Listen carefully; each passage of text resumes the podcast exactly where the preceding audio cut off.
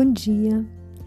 Numa conversa entre o jornalista Jacob Petri e Fabrício Carpinejar, escritor, poeta, cronista, jornalista e apresentador, Jacob pergunta: Para você pensar sobre a morte, é importante você entender o sentido da vida? Isso te ajuda? E qual é o sentido da vida?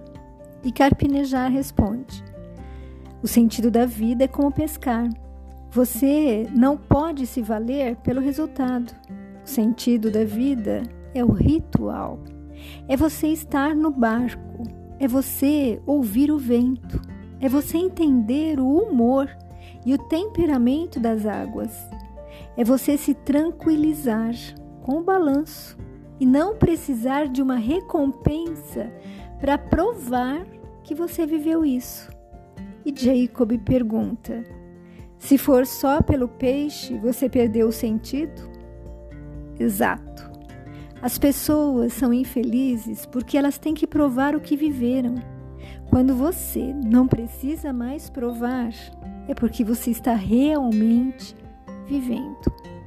E Jacob questiona: É quando você volta e não precisa mostrar o peixe, mas se sente feliz pela pescaria e carpinejar? Pelo tempo que você teve junto ao rio, pelo tempo que você teve junto ao barco, pelo tempo que você teve junto à natureza. E não tem fotos, não tem provas, e você sabe que viveu. Nós perdemos a maior parte do nosso tempo querendo provar. Então, evitamos de fazer qualquer coisa sozinhos, porque não temos testemunhas, porque somos tão carentes que às vezes falamos: eu gostaria que você estivesse aqui para ver o que aconteceu. Você não é capaz de descrever o que aconteceu? Suas palavras não são suficientes? E ele conclui: os milagres são discretos, anônimos e invisíveis. Bom, eu achei bem profunda essa curta reflexão porque eu acredito que nós ficamos meio que retratados nessas frases de que precisamos de plateia para mostrar os nossos feitos.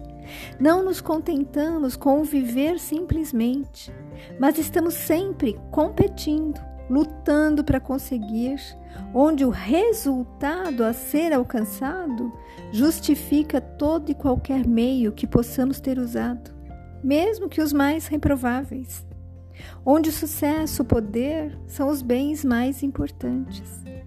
Assim, nós deixamos de desfrutar das coisas mais simples e verdadeiras, como o simples prazer do contato com o outro, com a natureza, os animais, conosco mesmos, e acabamos esquecendo de que única e exclusivamente nós somos responsáveis pelo que fazemos da nossa vida. Todos acabamos representando papéis na sociedade. Podemos ser o funcionário modelo, o aluno exemplar, a mãe ou pai primoroso, a companhia ideal, o cristão verdadeiro. Mas todos esses papéis cobram um preço ao nosso eu verdadeiro. E muitas vezes, para manter essas máscaras, nós violentamos a nós mesmos e criamos uma dependência exagerada da opinião alheia. E Carpinejar, ele coloca que quando não precisamos mais provar, é porque estamos vivendo.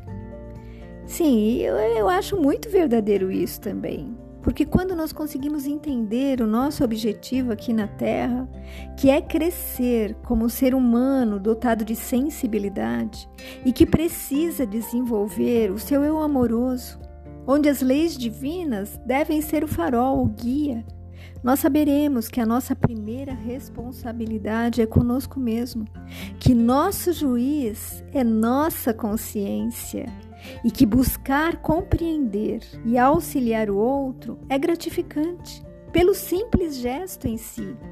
Não importa o que o outro pensa, mas sim como eu me vejo e sinto tudo o que me circunda.